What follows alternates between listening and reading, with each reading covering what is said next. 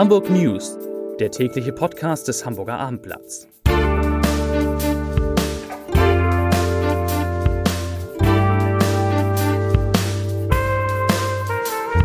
Herzlich willkommen. Mein Name ist Lars Heider und heute geht es um einen Unbekannten, der einen 56 Jahre alten Mann in der S-Bahn-Station Ohlsdorf vor einen hereinfahrenden Zug geschubst hat. Weitere Themen. Im Hamburger Hafen wird für höhere Gehälter gestreikt.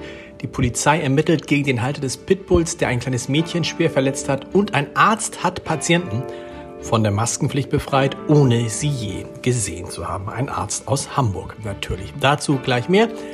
Zunächst aber die Top 3, die drei meistgelesenen Themen und Texte auf abendblatt.de. Auf Platz 3, russischer Oligarch fordert seine Luxusjacht Luna zurück. Auf Platz 2, HSV, der 5 Millionen Euro Plan, wird von Kühne unterstützt. Und auf Platz 1, Kind fast totgebissen, Hund attackierte zuvor Siebenjährige. Das waren die Top 3 auf abendblatt.de.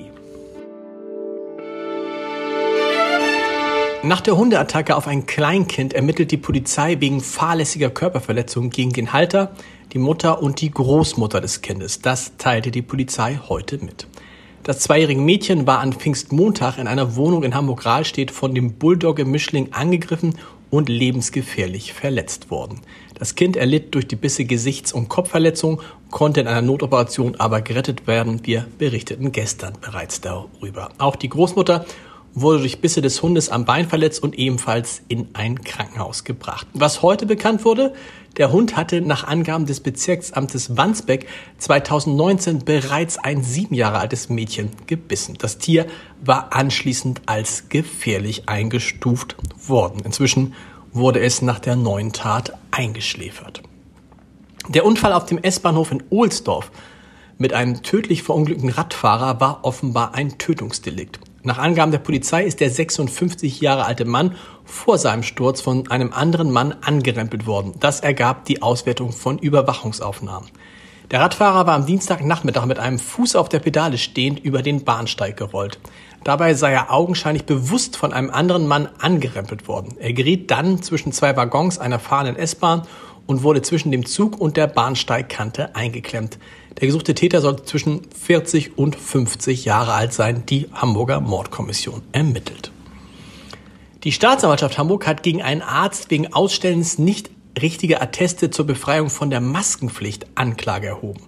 Der Beschuldigte sei Verantwortlicher der Initiative Ärzte für Aufklärung. Ihm werde vorgeworfen, bewusst seine Stellung als Arzt missbraucht zu haben, um die gesetzlichen Regelungen zur Eindämmung der Corona-Pandemie zu unterlaufen.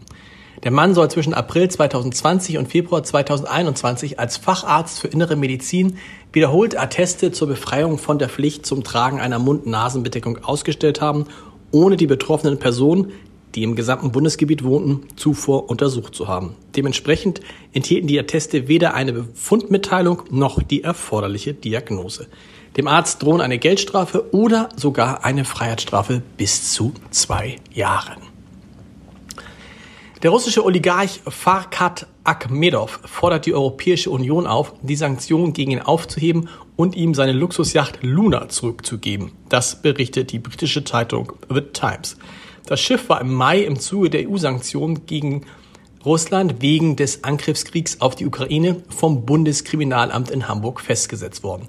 Akhmedov steht bereits seit dem 8. April auf einer Liste mit Personen, gegen die die EU wegen des russischen Angriffs auf die Ukraine Sanktionen verhängt hat. Zunächst waren die Eigentumsverhältnisse der in Bremen gefertigten Luxusjacht jedoch nicht klar, weshalb die Behörden Wochen damit beschäftigt waren, diese zu klären. Die Yacht liegt nun seit November, nee, die Yacht liegt seit November in der Stadt. So muss es heißen.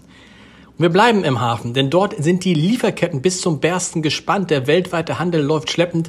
Vor den Welthäfen stauen sich die Schiffe und dann das. Die Gewerkschaft Verdi hat für morgen, für Donnerstag, mehrstündige Warnstreiks angekündigt. Betroffen soll die Spätschicht in mehreren Häfen sein, darunter eben auch in Hamburg. Und dazu sagt die Verhandlungsführerin Maya Schwiegershausen-Güth, zu den laufenden Tarifverhandlungen mit dem Zentralverband der deutschen Seehäfen. Ich zitiere, das von den Arbeitgebern bislang vorgelegte Angebot ist völlig unzureichend. Zitat Ende.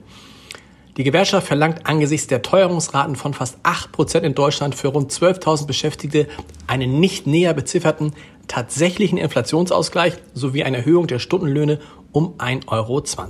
Die Arbeitgeberseite bietet zwei Erhöhungsschritte in diesem und im nächsten Jahr von 3,2 und 2,8 Prozent und Einmalzahlung von insgesamt 600 Euro an. Klingt gar nicht so schlecht. Die nächste Verhandlungsrunde ist für Freitag angesetzt. Zum Podcast-Tipp des Tages. Ist die Öffentlichkeit für Olaf Scholz am Ende vor allem ein Gegner und spricht der Bundeskanzler so über seine Politik in Zeiten des Ukraine-Krieges, weil er das Gefühl hat, beim Einmarsch der Russen in der Zeitenwende-Rede schon alles Wesentliche zu seiner Strategie gesagt zu haben? Das sind zwei der Thesen von Zeitkorrespondent Marc Schieritz, der heute im Scholz-Update zu Gast ist und der auch ein Buch über den Regierungschef geschrieben hat. Schieritz sagt so etwas über, sagt Folgendes über Olaf Scholz. Ich zitiere, er hat immer schon alles gewusst, er hat für jede Situation einen Plan und es kommt eigentlich nicht vor, dass ein Olaf Scholz überrascht ist. Zitat Ende. Mehr dann auf www.abendblatt.de slash podcast. Viel Spaß beim Hören. Die Hamburg News gibt's morgen wieder um 17 Uhr. Bis dahin. Tschüss.